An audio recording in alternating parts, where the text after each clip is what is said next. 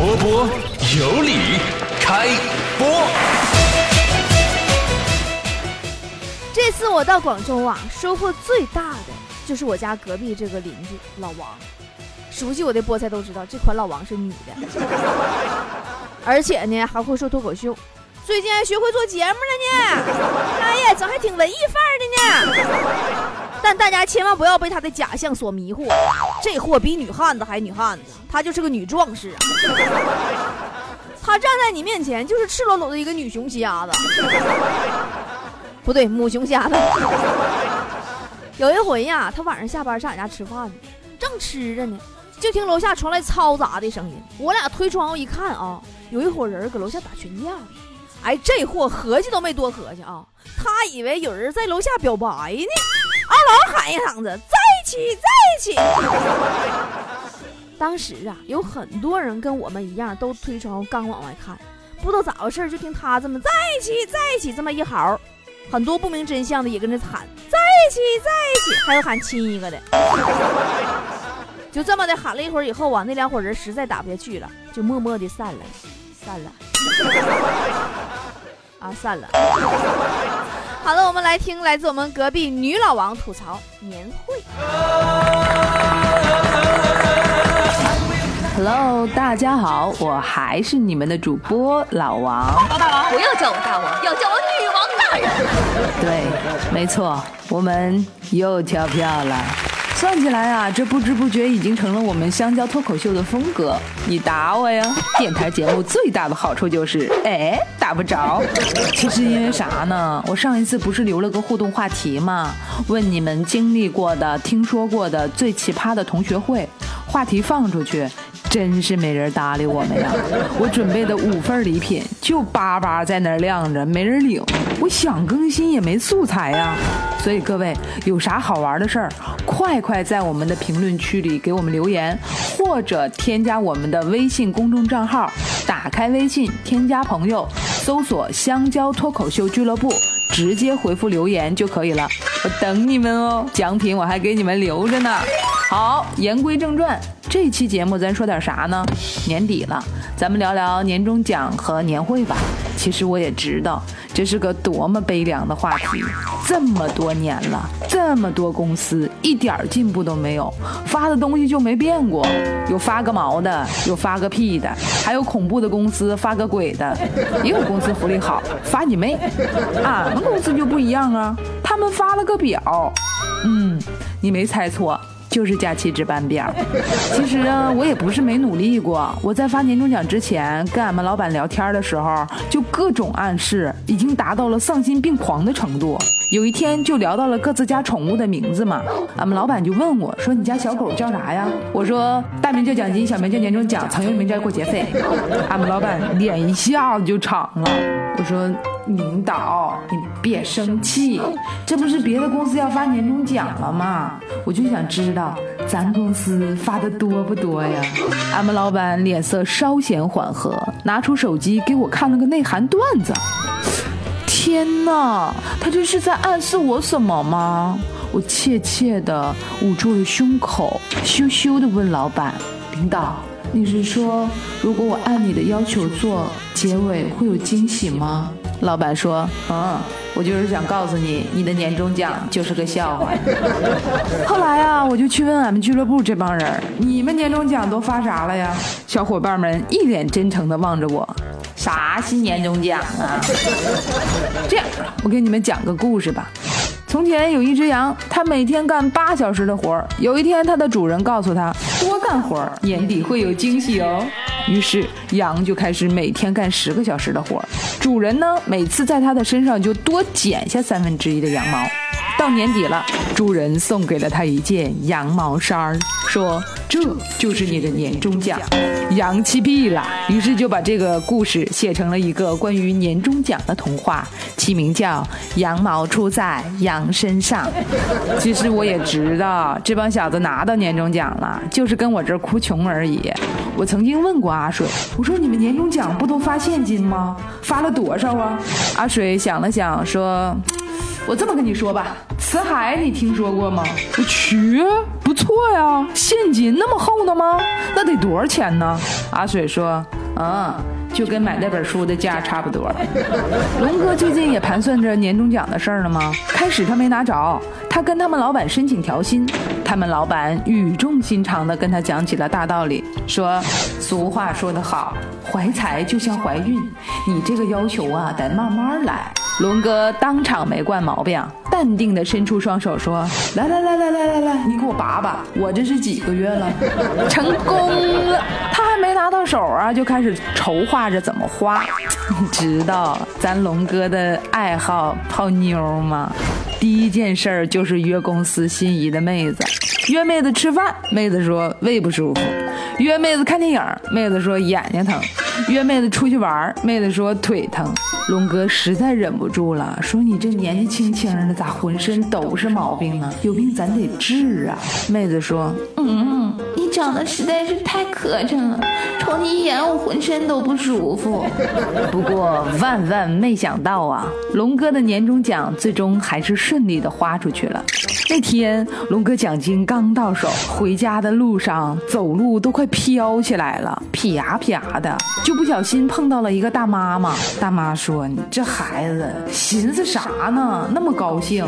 龙哥说：“ 这不发年终奖了吗？心里想着咋花呢？不好意思啊，大妈碰着你了。”然后龙哥就眼睁睁地看着大妈倒了下去。龙哥的年终奖足享年两个半小时。其实啊，每年春节长假前的这一个月，基本上都是各个公司生产力最低的一个月。为什么呢？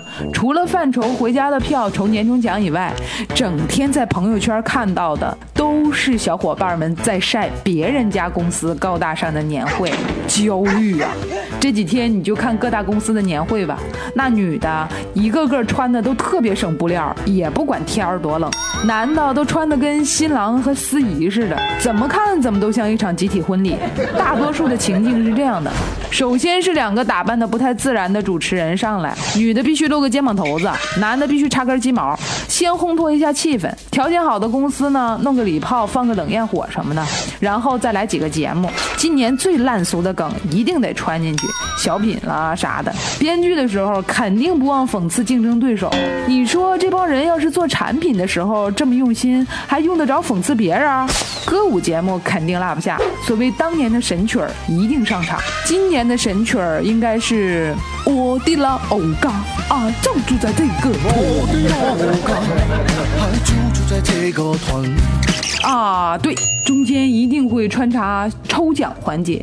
其实我一直不明白，为啥年会抽奖一定都是 iPhone 当年最新款呢？他们给广告费了吗？后来我观察，不但不给，还得声明本次抽奖活动与苹果公司无关。这脸打的啪啪的，咱民族品牌啥时候能争点气呀？你说说，我这回也中奖了，三等奖，一对丝袜。哎哎，你说我公司多抠哎！要说呢，发家致富也不是没有可能。我现在就差一个银行了。龙哥没中上奖，当场就不干了，冲上台对着抽奖的老板就说：“凭啥没抽我？这不公平，肯定。”龙哥老板说：“好好好，你先下去好不好？我会选择另外一种方法抽你。一般的年会啊，进行到这个阶段，都会找个二三流的歌星唱两首歌，各种尖叫，然后鼓掌，有请大 boss 出场做主题演讲，高屋建瓴的那种。阿水他们老板就是吗？那演讲相当有气势了，纵横行业形势，国内国外经济状况，最后总结：今年的形势是好的，明年继续。我们的梦想是星辰大海，造出航母、售潜艇、制成战机、卖飞船，工厂大大的，票子多多的，一切商品都会被我们公司承包的。我爱你们！阿水在下面听的呀，热泪盈眶，鼓掌欢呼啊。可是他们厂是卖皮揣子的呀。确实，这十几天呢，看别人的年终奖、别人的年会，真是容易哈喇子流一地。晒年终奖、晒福利都有直接晒汽车的了，估计要不了多久就有直接晒房产证的了。其实啊，他们这帮人主要是也为了别人眼馋，晒这些的目的不就是也公司宣传吗？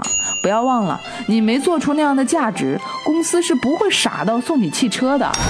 临渊羡鱼，不如退而结网，把手头的事儿做好，该有的终究会有的。有人笑，也会有人哭吗？有一种任性叫年会，有一种惊喜叫肾六，有一种震惊叫人手一个，有一种年会那叫他是别人家的。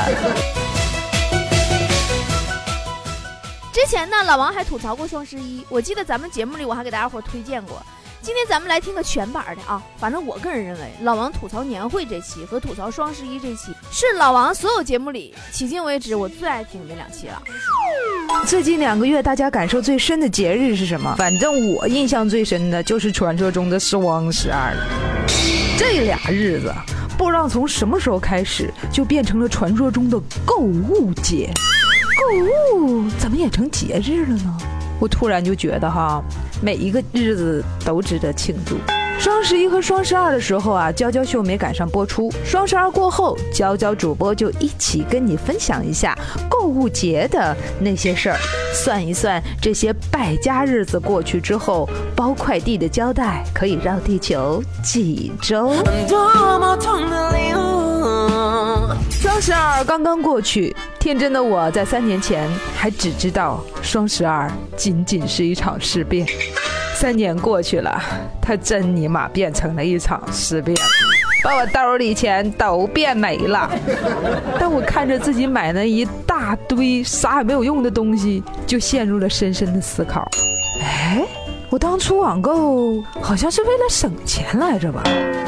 不光是我，包括身边的很多朋友，在双十一之后就开始信誓旦旦地说：“再上淘宝就剁手。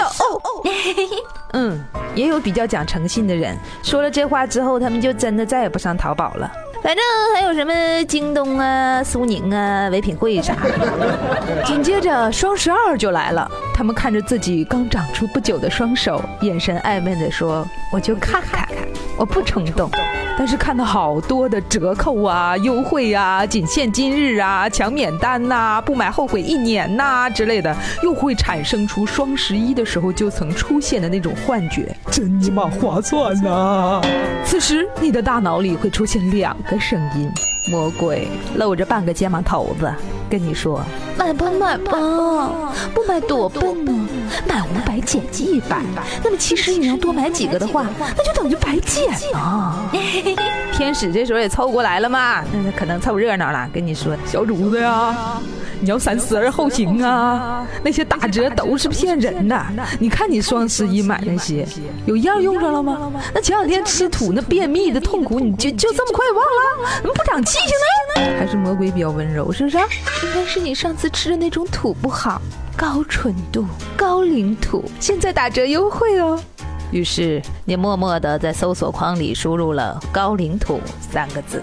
说到五花八门的促销，双十一、双十二，很多商城都在打折便宜，各种旗号纷纷打了出来。今天买比平常便宜百分之三十，全年仅此一次便宜百分之五十。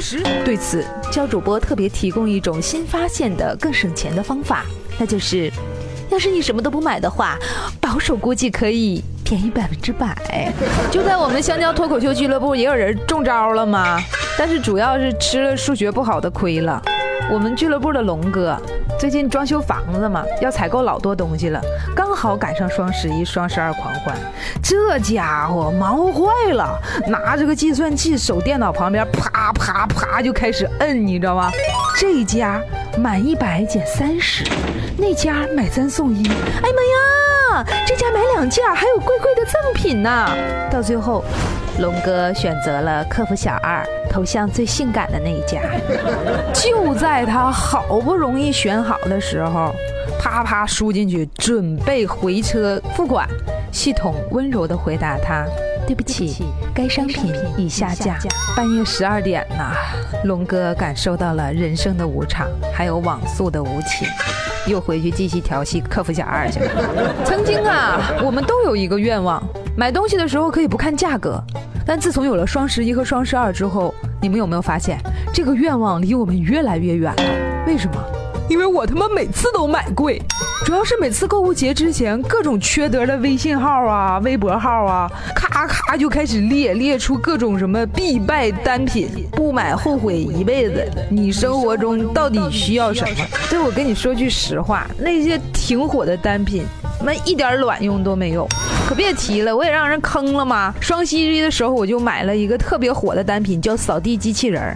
这家伙高兴的，我觉得真的可以像广告上说的那样，从此解放双手，做一个干净的文艺青年。买回来之后第一天哈，我高高兴兴的，我开着它我就出门上班去了。我觉得这多美哈！回去之后家里干干净净的，回来之后我就发现，妈这货失踪了，失踪了，找遍了家里各个角落都没有找到啊。后来实在没招了，我就在朋友圈发帖求助，结果俺们俱乐部那帮缺德的一顿给我分析呀。阿水，就听名就不是什么好人是吧？那个姐啊，你你瞅瞅，他是不是受不了？你家是不是太脏了？离家出走了吧？干嘛？这好一点，也是凑过来关切的问我：“姐，你别着急啊，他可能是出去倒垃圾去了。”哎呀，交友不慎呐。后来好不容易找到了，他困在一个墙角。撞了这边撞那边，妈彻底给自己整蒙圈了。关于挨骗这个事儿呢，我们家可能有这基因，我姐也是剁手成性嘛。双十一买了个瘦脸带，这家伙回来就绑上了，然后还发照片给我，你说你看这行不？我我我脸能不能小一圈啊？我一看这照片，哎呀妈呀，整个那脑袋就跟出事儿了似的。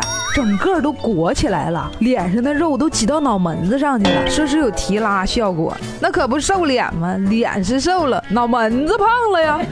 这我能说啥？买都买了，那我就呃挺好的，看效果呗。过两天我就突然想起这事儿来了，我就问我姐，我说你那脸瘦咋样了？我姐。很扭捏，说我可能是坚持不下来，戴了三天，实在整不了，太疼了。以上这些悲惨的故事啊，其实就是想跟大家分享一些剁手的经验。这些东西不能买，不能买呀，不能买。那么你还知道有哪些现在退款还来得及系列单品呢？也可以随时来电来函和我们交流，把你的悲惨经历说给我们乐呵乐呵。其实啊，网上消费很容易冲动，还有一个很大的原因，我觉得就是你听不到钞票溜走的声音。我们日常生活里花钱跟网购真的是不一样的，网购花钱真的好爽的，爽到有一种生命不能承受之轻的感觉。人类为什么会发明电子货币？我跟你讨论一个深入的问题，你想哈，当你一张一张点钱给别人的时候，马上就会产生一种骨肉分离的感觉，三百疼。一旦情绪失控，你还可能同时发泄情绪。这样的话，购物的场景就特别的不和谐了，咬牙切齿的跟店主说：“给你。”所以网银这个时候就体现的文明许多呀，杀人于无形。你虽然知道你自己好穷，但是某个瞬间你会产生一种自己就是土豪的错觉。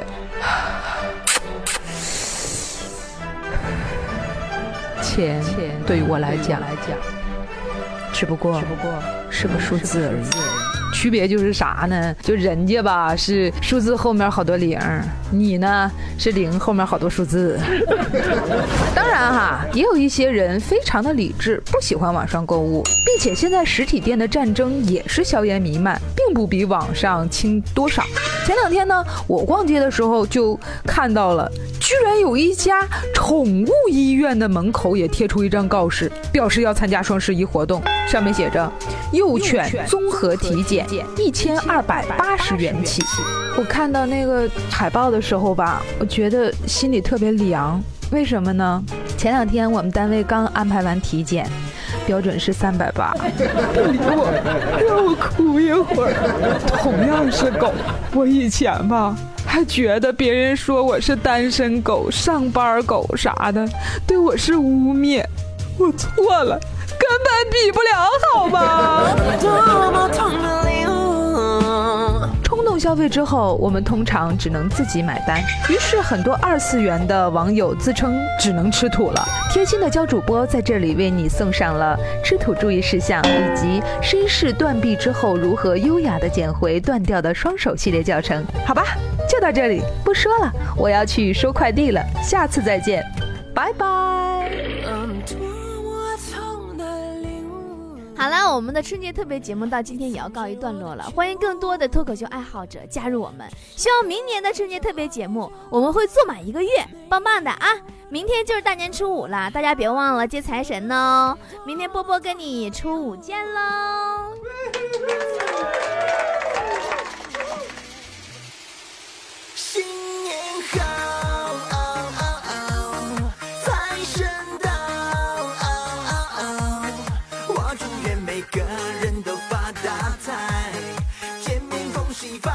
红包拿来新年好啊啊啊财神到啊啊啊我祝愿每个人笑口常开新的一年把小人踩踩踩踩踩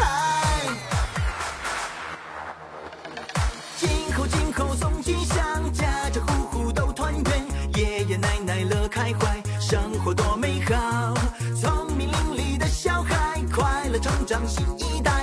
喜欢看孙悟空怎么那妖怪。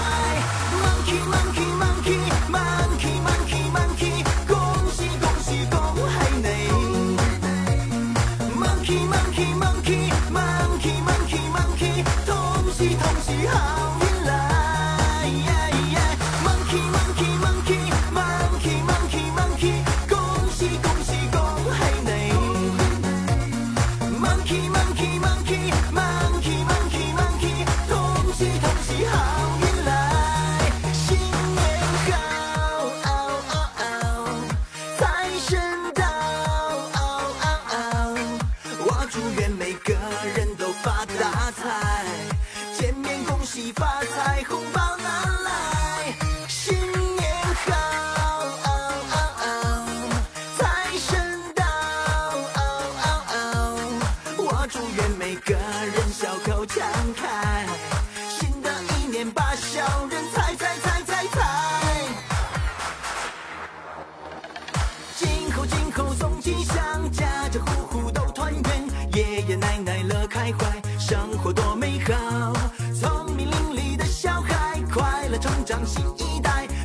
观看。孙